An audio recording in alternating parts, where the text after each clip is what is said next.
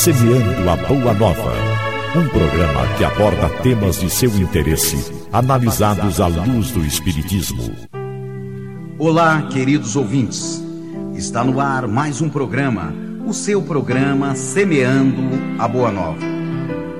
Aqui você terá sempre um tema atual, analisado à luz do Espiritismo.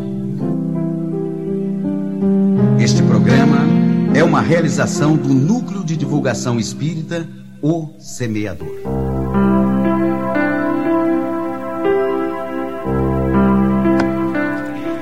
Queridos ouvintes, Semeando a Boa Nova, mais uma vez está no ar.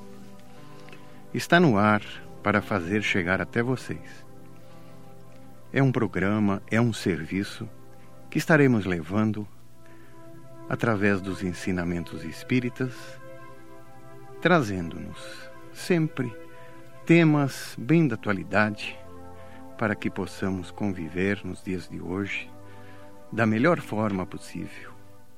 Temos o convidado de hoje, que é o nosso Hilário Rocha, do Centro Espírita Irmã Clara, de São Caetano do Sul. O tema que estaremos abordando no dia de hoje são os tipos de mediunidade. Então estaremos falando de todos esses tipos de mediunidade. E para que a gente já possa, de pronto, já esclarecendo, nós já vamos dirigir a primeira pergunta ao nosso companheiro Hilário. Hilário, ouve-se com frequência que todos nós somos médiums. Isso significa dizer Todos temos condições de incorporar espíritos, ver espíritos, enfim. Poderia nos esclarecer a respeito? Em primeiro lugar, bom dia a todos os amigos e companheiros ouvintes. É sempre com renovada satisfação que nós temos o ensejo de estar retornando a esta equipe, da qual também nos sentimos parte integrante. É muito comum no meio espírita nós ouvirmos esta afirmação dizendo que todos nós somos médiums. E isto, em princípio, é uma verdade. Todos nós, de uma forma ou de outra, temos a possibilidade de sentir a influência dos espíritos, de captar os seus fluidos, as suas aproximações, e o codificador corroborando essas afirmativas ele é muito claro no livro dos médiuns. Toda criatura encarnada que tem a possibilidade de sentir a influenciação dos espíritos, ela pode ser considerada como um médium. Mas a palavra médium, no sentido lato do termo, no sentido realmente de intermediário, ela se aplica a todo aquele irmão ou irmã através do qual a manifestação dos espíritos se, se realiza de uma forma evidente, quer por uma psicofonia, ou por uma psicografia, ou então no campo da vidência ou da audiência dos espíritos. A mediunidade em algumas criaturas, ela fica mais restrita ao campo da intuição, da sensibilidade enquanto que em outras, que são os médiums propriamente ditos, ela se manifesta de uma forma mais evidente. Nem todos, evidentemente, a desenvolvem nesse sentido mais evidente, mais amplo da palavra. Mas, em suma, todos nós temos condições de sentir de uma forma ou de outra a influenciação espiritual.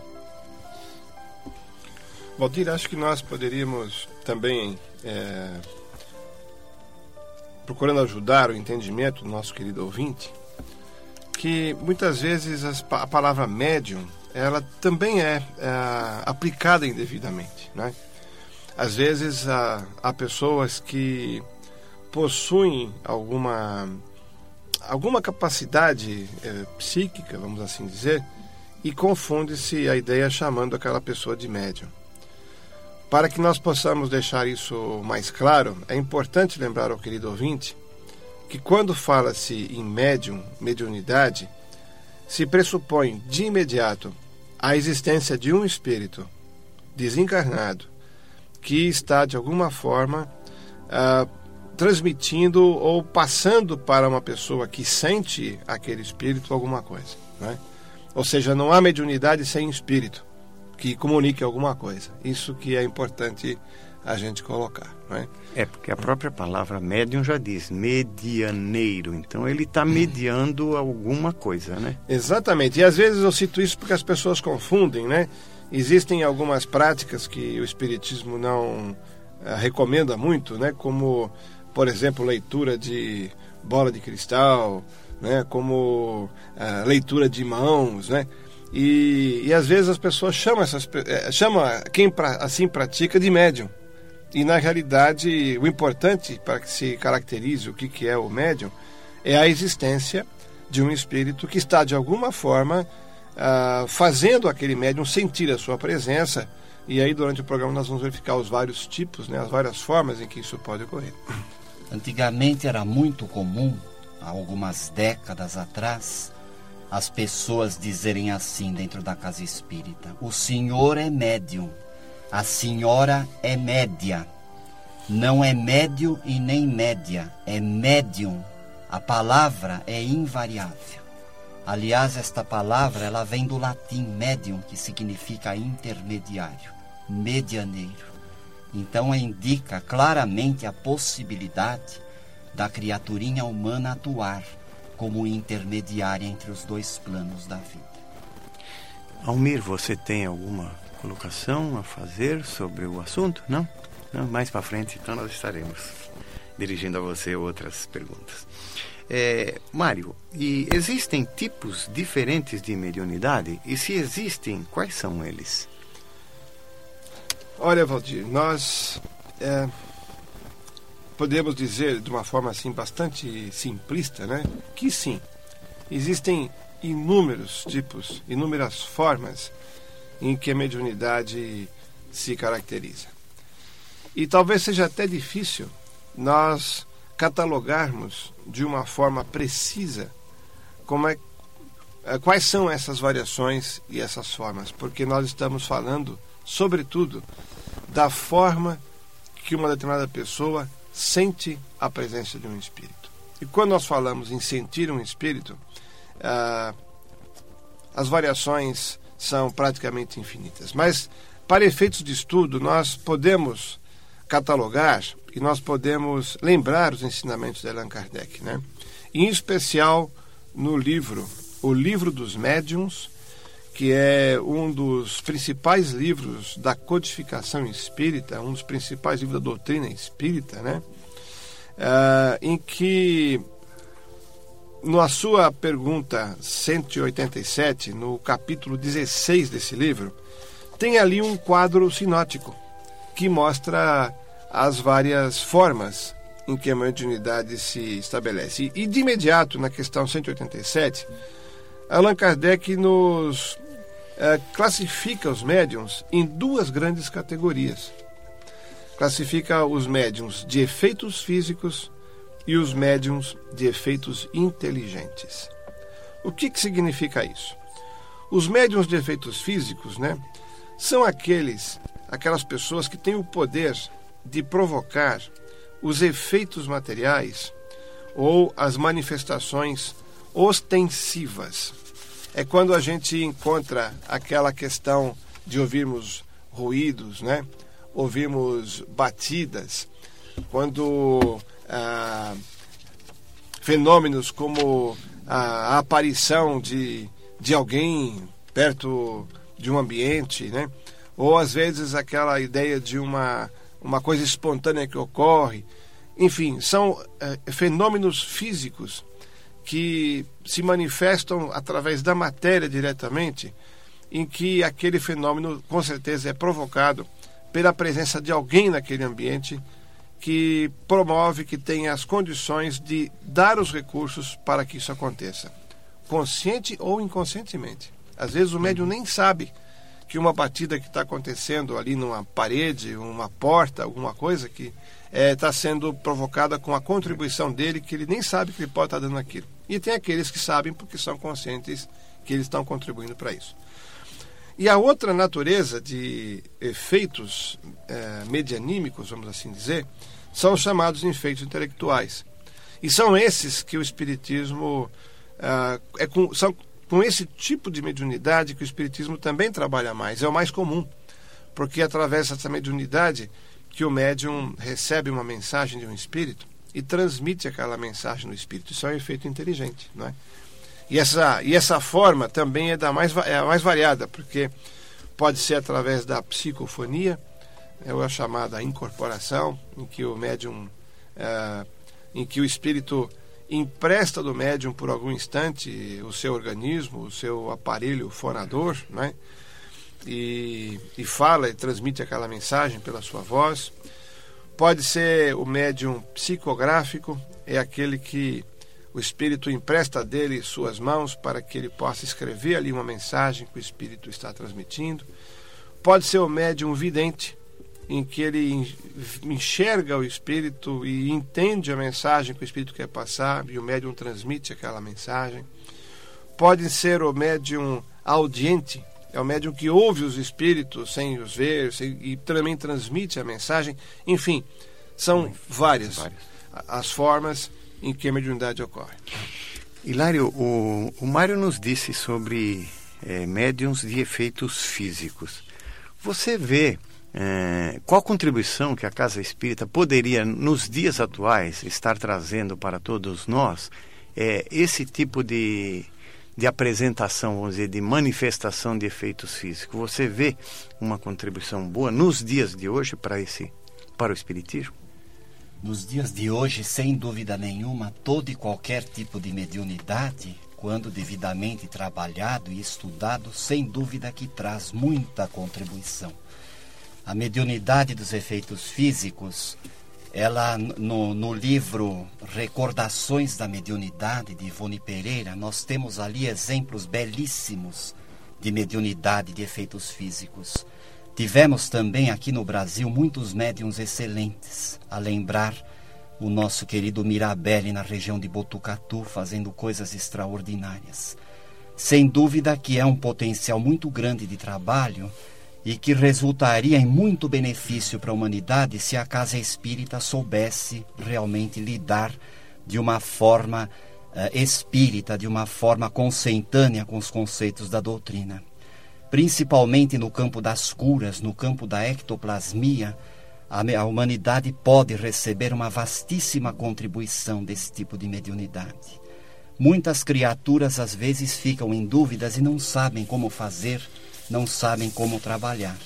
Mas sem dúvida se trata sim de um campo muito vasto, muito elástico e muito aberto e que pode trazer, como tem trazido, muita contribuição positiva minorando dores, minorando enfermidades e até mesmo despertando a consciência das pessoas. Porque nós não podemos nos deixar de, de, de, de esquecer que eh, o, o fenômeno, apesar de hoje nós estarmos numa fase mais pedagógica em relação ao Espiritismo, o fenômeno ainda se faz necessário e muitas vezes desperta uma criaturinha mais materializada, mais endurecida. Nós nos referimos ao campo da ectoplasmia. A ectoplasmia, na verdade, é uma forma de trabalho aonde o médium de efeitos físicos, ele emana uma força nervosa, um fluido vital. Este fluido vital é chamado de ectoplasma o ectoplasma foi descoberto pelo grande fisiologista Charles Richet, que lhe deu esse nome. E esse ectoplasma que todos nós emanamos, esta matéria plástica nervosa, que o ser humano emana através dos seus orifícios, pela boca, pelo ouvido ou pelos poros do corpo, algumas criaturas emanam em maior abundância, em maior quantidade. E esta matéria é usada pelas equipes médicas do espaço, por esses grandes farmacêuticos, médicos do laboratório do mundo invisível, que manipulam este material em favor, em socorro de todos aqueles que estão sentindo alguma carência física. Esse tipo de reunião, ele proporciona muito benefício, Então nós vemos, queridos, que a mediunidade é sem dúvida um campo muito aberto para se fazer o bem para as pessoas. É interessante uh, quando ouvimos né, a expressão uh, ectoplasma, nós também lembrarmos que se nós pudéssemos ver o desenho de uma célula humana, né, uma célula do tecido humano, uh, e se nós pudéssemos verificar quais, quais são os componentes de uma célula, né, nós vamos encontrar lá, entre os vários componentes da célula, um componente chamado ectoplasma. Então, a célula humana tem o ectoplasma, tem o octoplasma e assim por diante.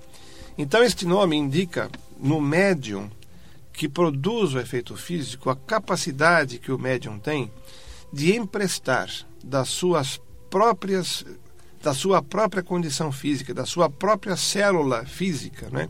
esta fonte de energia através da qual o efeito físico vai acontecer. É um empréstimo porque aquilo volta para ele também depois, né? Mas é com aquela força que os espíritos utilizam do organismo do médium a capacidade de produzir o efeito físico, como ah, foi bem colocado aqui pelo Hilário.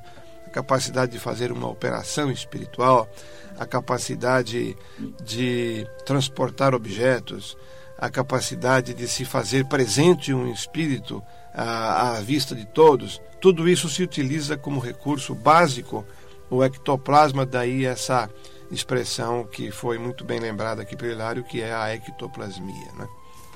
A gente poderia estar complementando também com uma, uma definição acerca do ectoplasma que foi dado por André Luiz nos domínios da mediunidade, para que a gente possa ter uma ideia mais, é, sentir um pouco mais o que, que seria o ectoplasma e a, o seu campo de atuação. Então ele é uma força nervosa que é expelido pelo veículo físico. É como se fosse uma pasta flexível à maneira de uma geleia viscosa e semilíquida, que sai através dos poros, da boca, das narinas, ouvidos, tórax e extremidades dos dedos. Tem um cheiro especialíssimo e está em si associado ao pensamento do médium. É um material leve e plástico, servindo aos fenômenos de materialização do perispírito de desencarnados. Prática esta desaconselhada por espíritos superiores, uma vez que nestes casos volta à sua fonte de origem e por receber do ambiente emanações tóxicas e bactérias, poderá prejudicar o médium doador. Muito bem. É o esclarecimento que nós pretendemos dar né, a, ao ectoplasma ou ectoplasmia, como foi citado aqui. É, Almir, a, a mediunidade é, já vem pronta no nascimento ou precisa ser desenvolvida?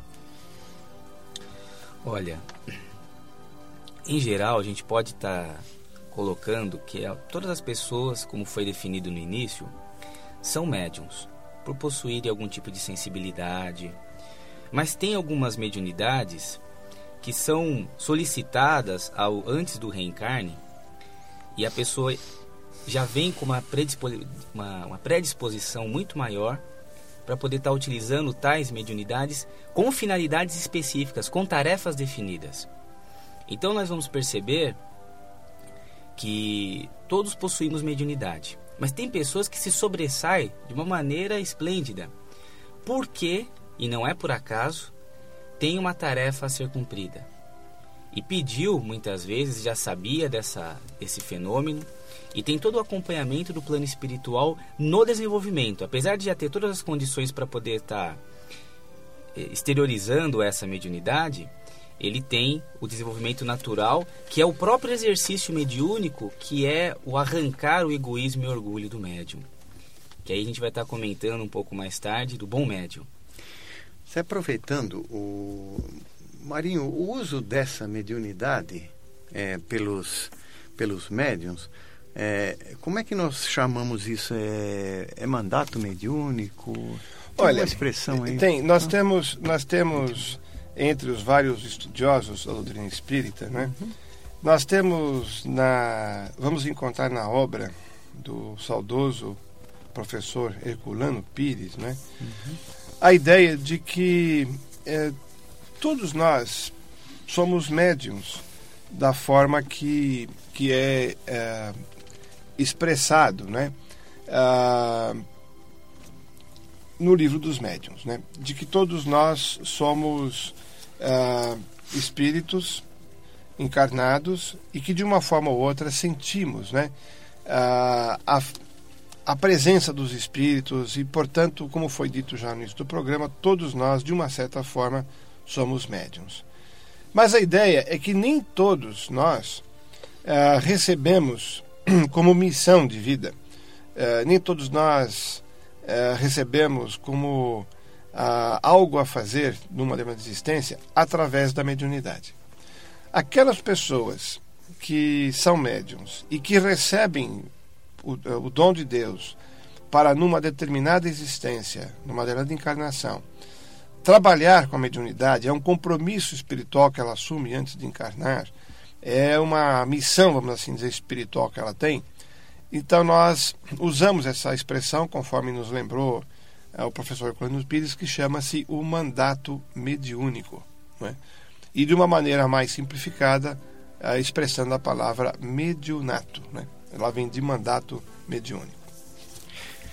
É, Hilário, nós vamos fazer um, um breve intervalo e é, vou deixar uma pergunta para você no ar. Como se pode definir o que é ser um bom médium? É aquele que vê os espíritos com facilidade?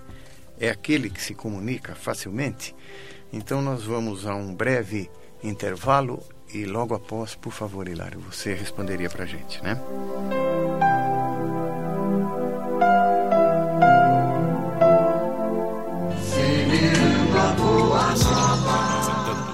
Semeando a Boa Nova, um programa que aborda temas de seu interesse, analisados à luz do Espiritismo.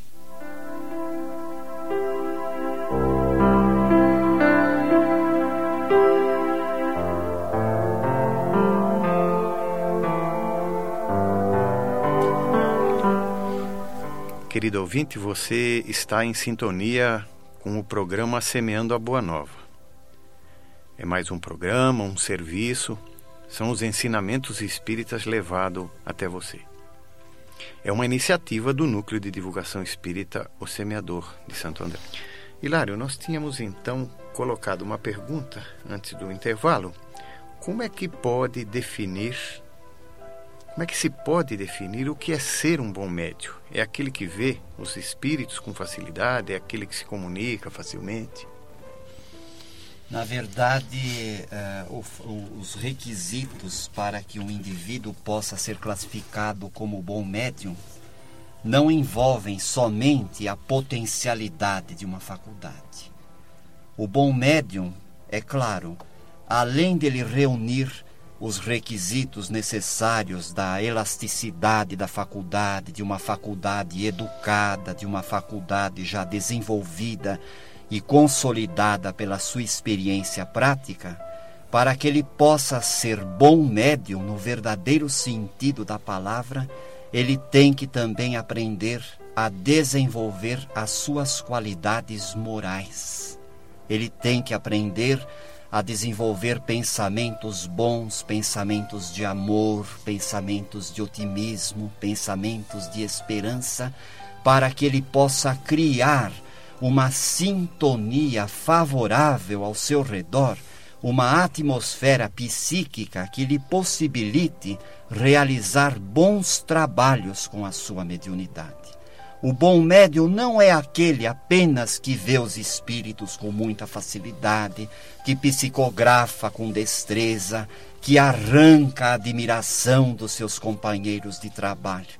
Ele pode ter todos esses requisitos, pode ter uma mediunidade bastante educada, muito elástica, mas se ele não tiver as qualidades do coração, se ele não estiver estudando e vivenciando o Evangelho de Jesus, que é esta bússola maravilhosa para todo aquele que aspira a ser médium, ele não pode ser enquadrado na categoria de um bom médium.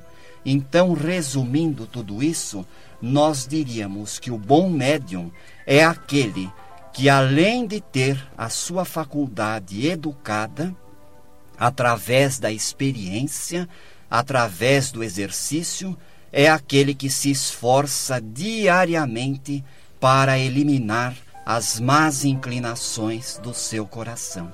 Quando falamos em bom médium, não podemos de forma nenhuma nos esquecer do componente moral. E aqui o uso da mediunidade faz muita importância. O bom médium realmente para se consagrar como tal precisa ser muito perseverante, precisa estudar com afinco, precisa recorrer sempre ao auxílio da prece. A prece é este fio invisível que nos liga às fontes de energia vital, às fontes de paz, de serenidade, de bom ânimo, e tendo sempre ao seu redor, à sua disposição para estudar o livro magnânimo que é o Evangelho segundo o Espiritismo. Sem as qualidades morais, não podemos falar em bom médium.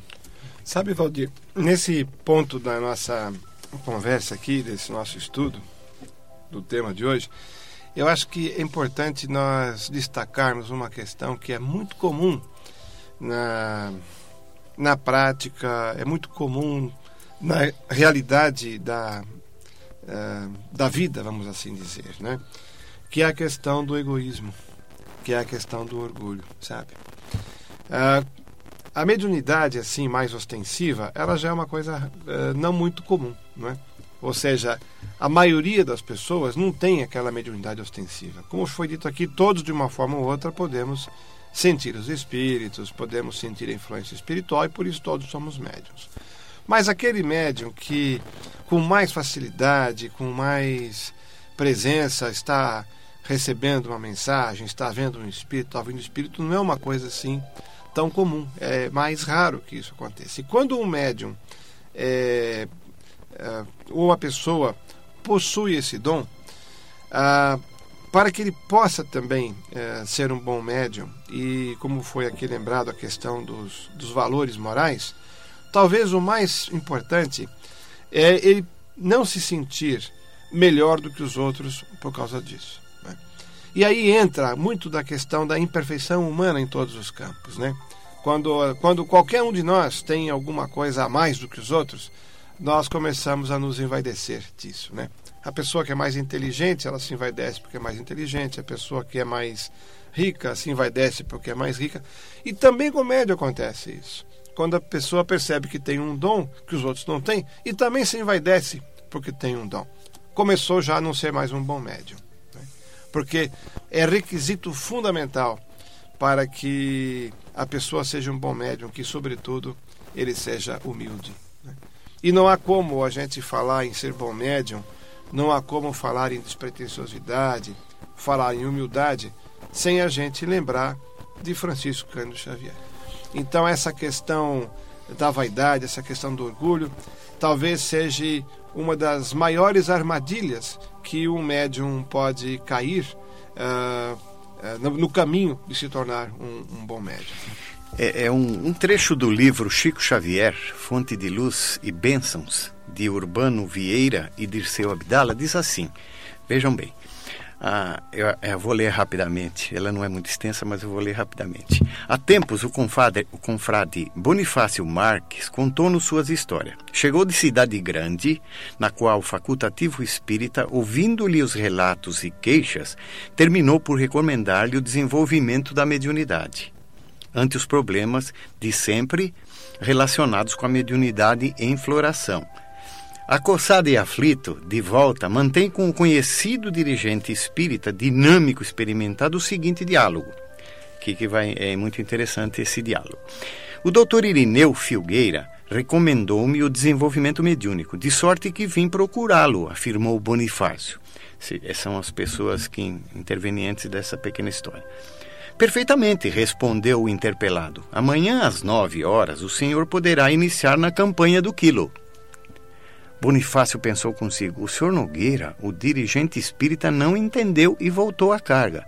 O doutor Irineu Filgueira me disse que eu tenho que desenvolver a mediunidade, reiterou agora mais firme. Sim, respondeu seguro Nogueira. Mais tarde será servida a sopa. O senhor poderá ajudar.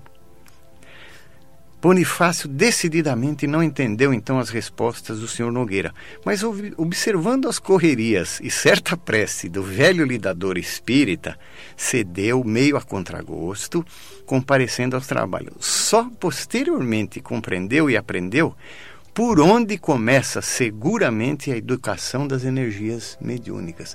Nas coisas mais simples das nossas vidas é que nós vamos começando a ser esse bom médio, né? Que, que estávamos falando é, ainda há pouco. É né? a prática da caridade. Prática da caridade. É, Marinho, o médio é alguém superior moralmente? Olha, Valdir, uh, talvez para que essa resposta seja bem objetiva, nós precisemos dizer com clareza que a faculdade mediúnica mais ostensiva, né? Aquela pessoa que nós chamamos de médium, porque escreve a mensagem dos espíritos, porque fala a mensagem dos espíritos. Essa faculdade não depende essa faculdade não depende da moral do médium. Ou seja, nós temos pessoas, temos médiums que estão em níveis de patrimônio moral, nível de dote moral, diferentes e têm a faculdade. Existem sim pessoas que estão desprovidas de valores morais mais nobres e também têm a faculdade mediúnica. Agora aí vem a questão anterior. O que, é ser bom médium? Não é? Porque, infelizmente, também existe aquelas pessoas que utilizam da mediunidade para outros interesses, que não os interesses do amor, que não os interesses do Evangelho de Jesus, que não são os interesses do bem. É? Então, essas pessoas, no interior do Espiritismo, evidentemente, não são consideradas uh, bons médiums. Né? Muito bem. É...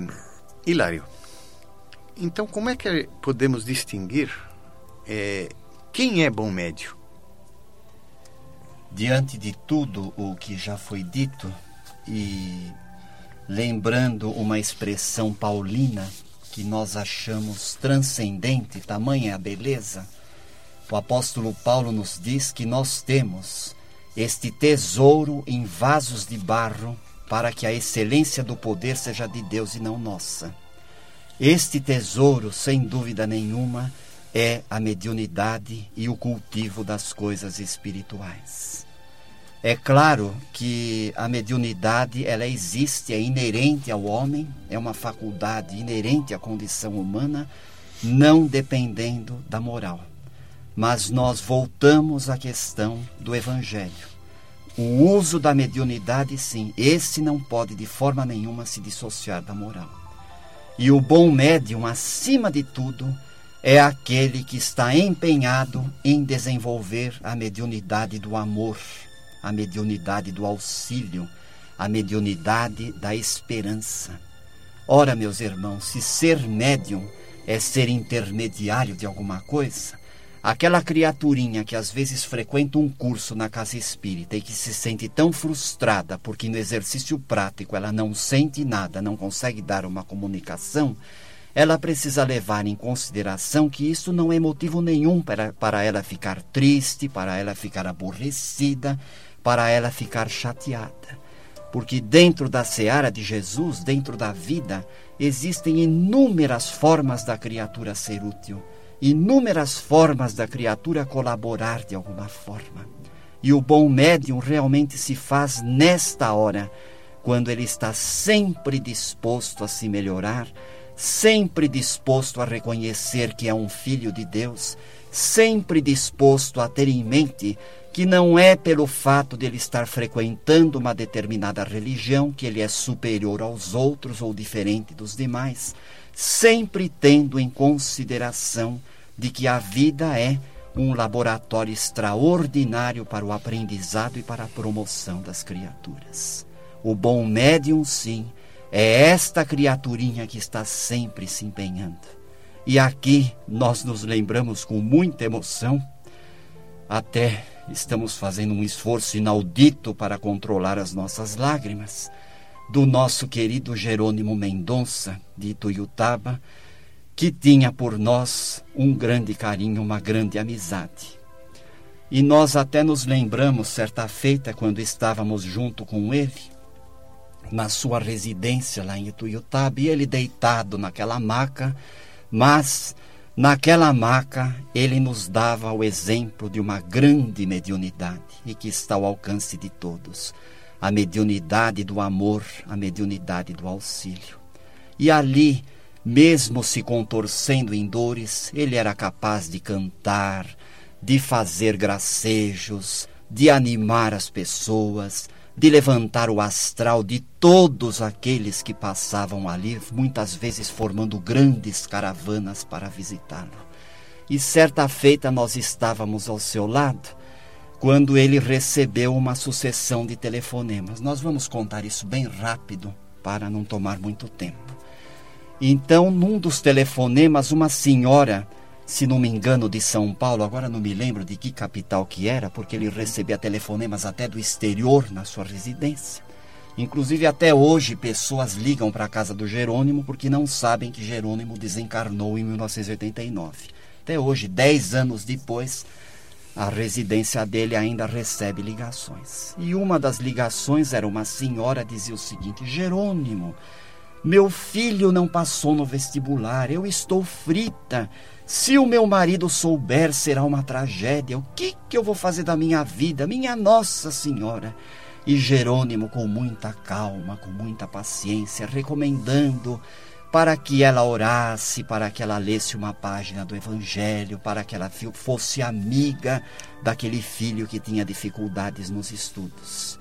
De repente, um outro telefonema dizia o seguinte: Pois é, Jerônimo, acabei de chegar do cancerologista.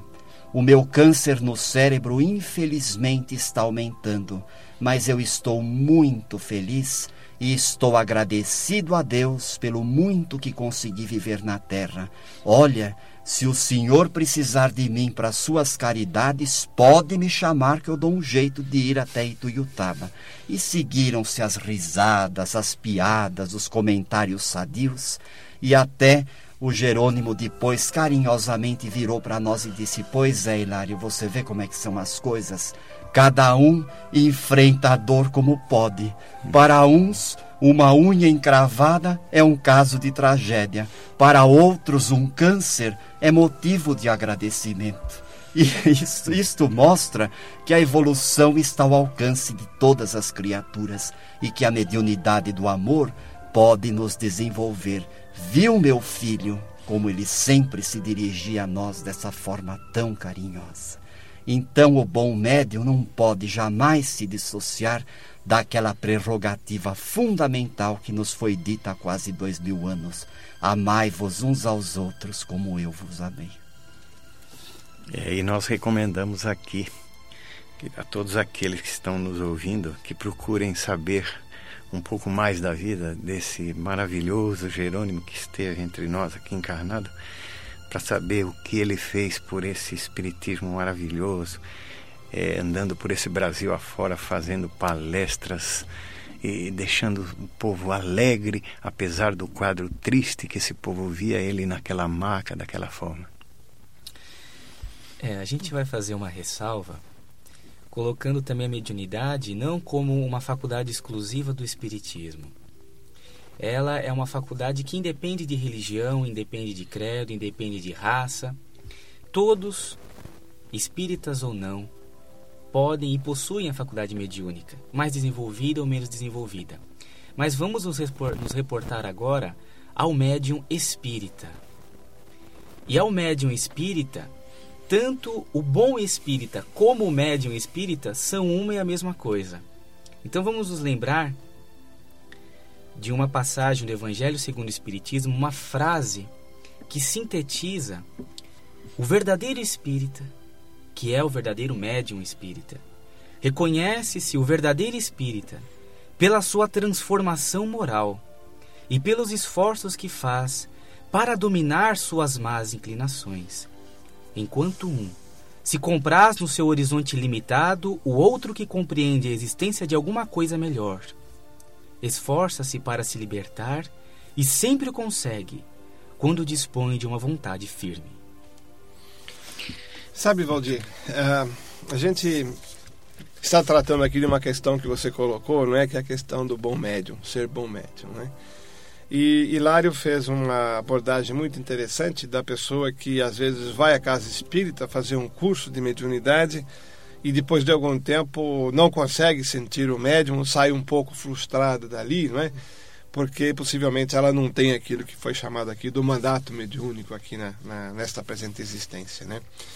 Agora, é interessante observar na colocação que Hilário fez, e eu quero reforçar esse ponto da fala dele, de que ser bom médium, uma forma também que nós temos de distinguir, de saber se aquela pessoa realmente é um bom médium, é procurarmos verificar, procurarmos sentir, enxergar através da análise, desculpe, através da observação, se aquela pessoa está sendo assistida pelos bons espíritos.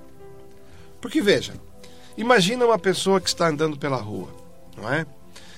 De repente, ah, numa rua ao lado, tem uma pessoa que está com uma necessidade muito grande. Está ali caída ao chão, está ali numa crise, está precisando de um socorro. Aquele transeunte que está na outra rua não está vendo aquilo, porque ali está distante dali.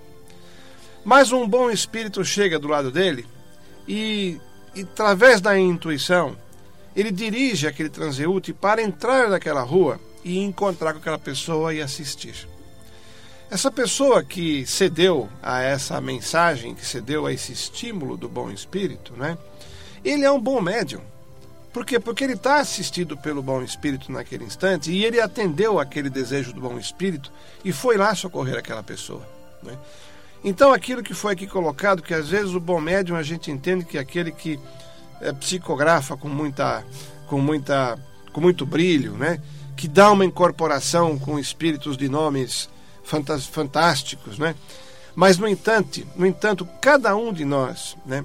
Na nossa simplicidade, apesar de não termos a mediunidade ostensiva, se estivermos pelos dotes morais, se estivermos pela evolução moral, o que já foi bastante dito aqui, atendermos ao apelo de um bom espírito, estaremos sendo também bons médiums. E é importante que a gente reforce isso, porque a questão da caridade que o homem falou, eu pediria que ele reforçasse um pouco aqui, que é aquela historinha que você colocou, que vamos começar a desenvolvimento de unidade, desenvolvendo o sentimento através da campanha da sopa, através da campanha do quilo, através do contato com o necessitado, para que o nosso coração se abra para as necessidades do semelhante e aí possamos estar assistidos pelos bons espíritos e fatalmente seremos bons médiums enquanto os bons espíritos estiverem ao nosso lado. E, na, e no que você colocou do caído na outra calçada, na hora me veio à mente a parábola do bom samaritano. Onde Jesus, acho que neste momento, intuiu ao samaritano estar passando por ali, né? para poder socorrer aquele irmão caído, né? Só que ele intuiu três, né? É. E só um é, sentiu. Só um que sentiu, exatamente. Ah, eu gostaria então só de completar. Então, o bom médium é aquele que está sempre preparado para auxiliar, não só no dia da reunião mediúnica, mas todos os dias da sua vida. Ele está sempre vigiando e orando.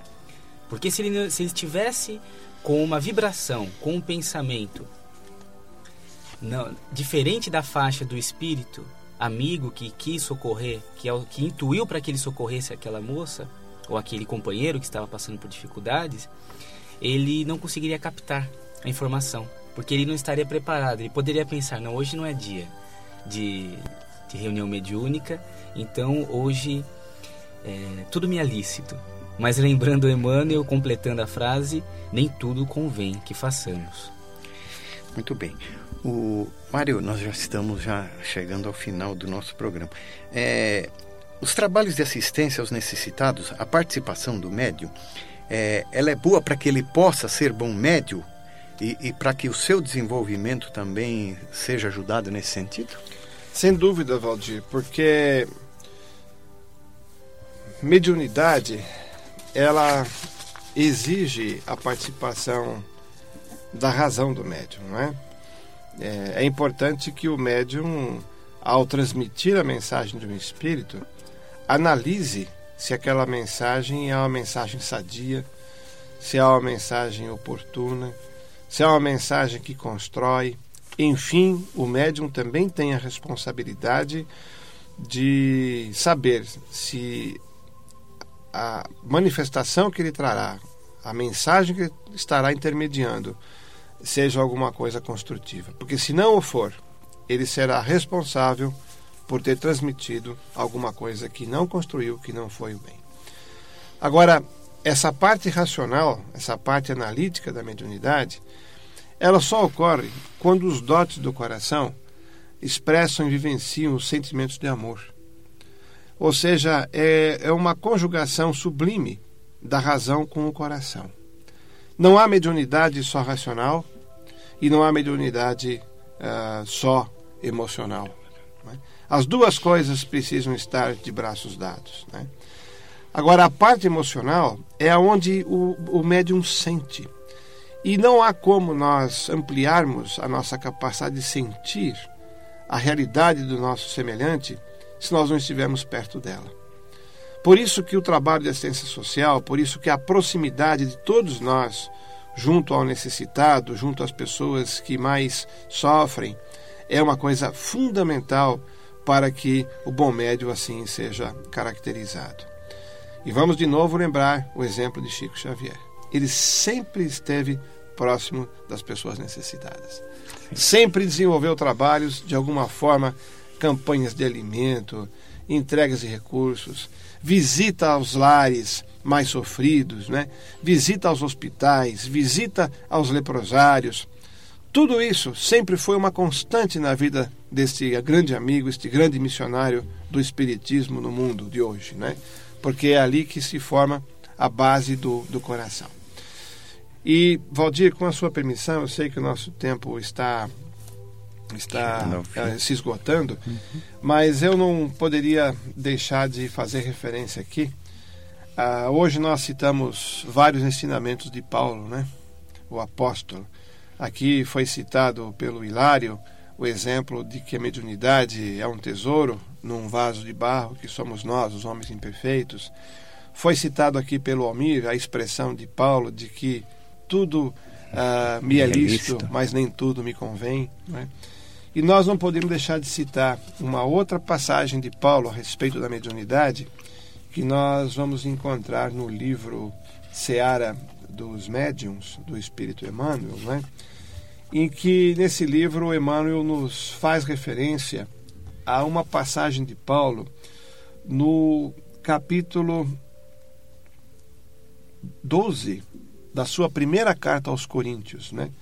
em que Paulo, é extenso, eu não vou ler tudo, mas diz alguma coisa assim: há diversidade de dons espirituais, mas a espiritualidade é a mesma.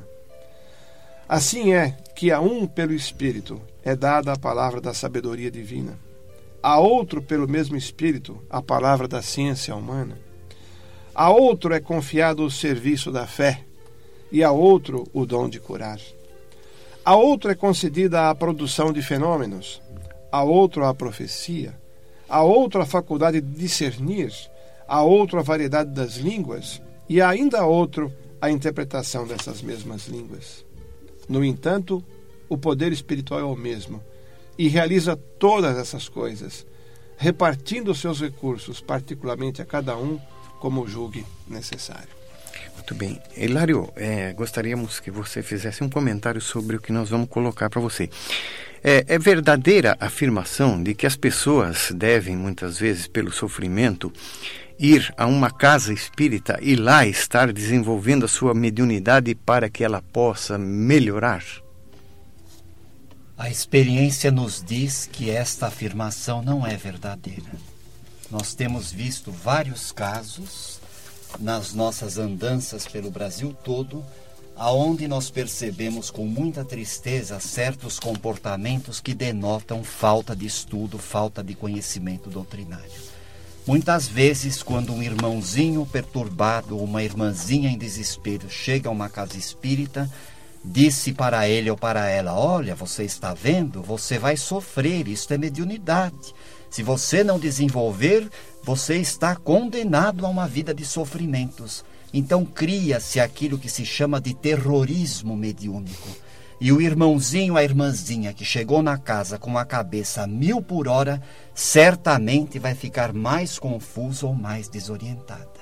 Coloca-se muitas vezes uma criaturinha numa mesa desobsessiva sem um pingo de conhecimento do Evangelho, sem uma orientação espiritual, sem um direcionamento.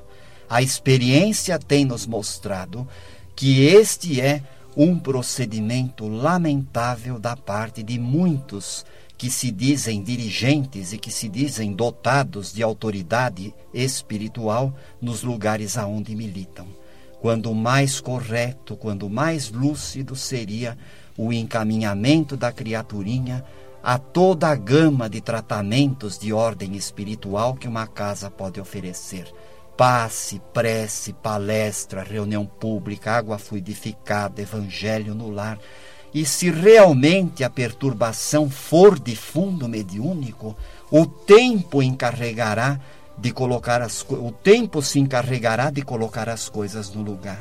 Se realmente uma perturbação, um desajuste psíquico estiver relacionado com uma mediunidade que venha a ser desenvolvida no futuro, através do tratamento espiritual, esta mediunidade vai ser acertada para que no momento propício ela desabroche. Agora, dizer que uma criatura está sofrendo porque é médium, além de confundir mediunidade com doença, é incorrer num comportamento no mínimo lamentável. Não é por aí. E mesmo porque nós não podemos nos esquecer o tratamento espiritual, qualquer tipo de assistência espiritual não dispensa o acompanhamento médico. Daí a importância das escolas de educação mediúnica. E, aliás, no, no término deste programa, eu já quero me despedir, lembrando de uma outra grande criatura a quem muito devemos. Nós nos referimos ao doutor Adolfo Bezerra de Menezes, carinhosamente chamado Kardec brasileiro. Se hoje nós temos a felicidade de trabalhar nas escolas de educação mediúnica, nós devemos este benefício a este grande espírito, porque foi ele que fundou aqui no Brasil a primeira escola de educação mediúnica que se tem notícia. Queremos agradecer de coração, prezado ouvinte, a sua atenção a, aos participantes da mesa também, ao nosso querido Hilário, convidado de hoje.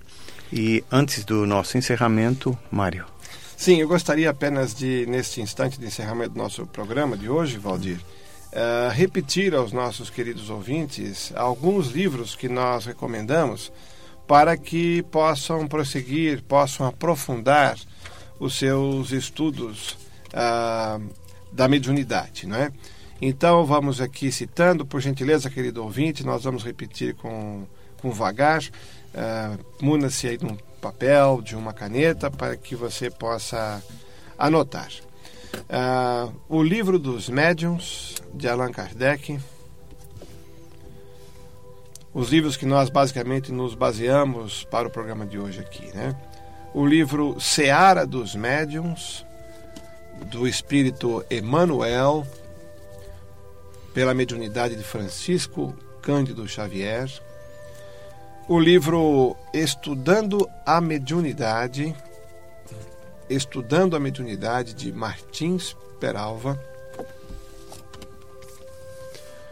O livro Mediunidade, Terezinha de Oliveira, amiga lá de Campinas. O livro a Plenitude, mediúnica do espírito Miramês, de autoria mediúnica de João Nunes Maia, e o livro Responde, de Joana de Ângeles, pela psicografia de Divaldo Pereira Franco. O espírito Joana de Ângeles, querida mentora de todos nós, no livro Responde, pelas mãos iluminadas de Divaldo Pereira Franco, nos traz é, um livro recente, bastante uh, informações. Aliás, este livro precisamos fazer aqui o registro também, organizado pelo nosso querido amigo, não é? José Maria José Medeiros. Maria Medeiros.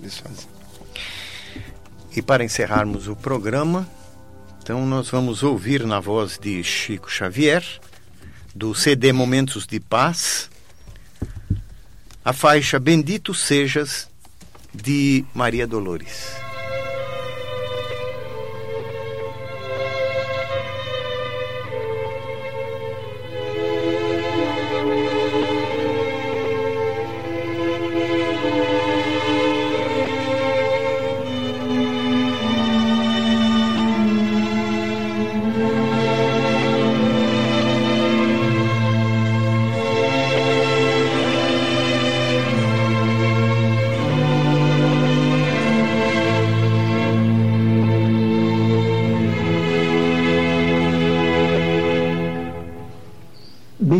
Bendito sejas, bendito sejas, coração amigo, pelo pão que dás à porta, ao companheiro que se desconforta na aflição da penúria sem abrigo.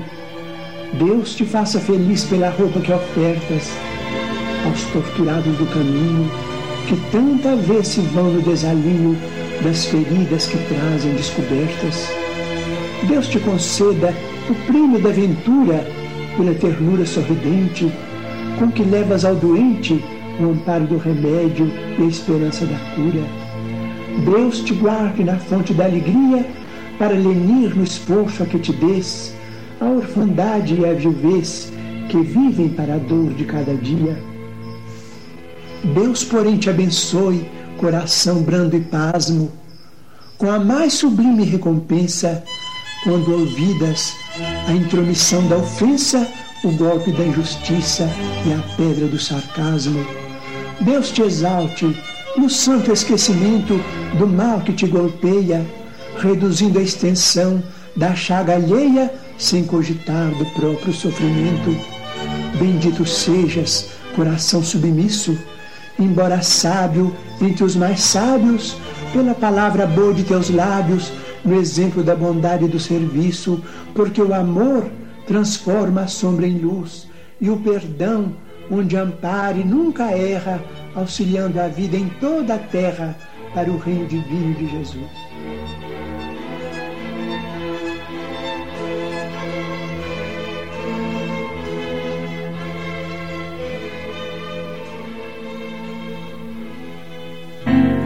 Obrigado por você ter ficado conosco. Na próxima semana, neste mesmo horário, nos encontraremos novamente para analisar mais um tema de muita importância em sua vida. Uma boa semana para você ouvinte. Semeando a boa nova.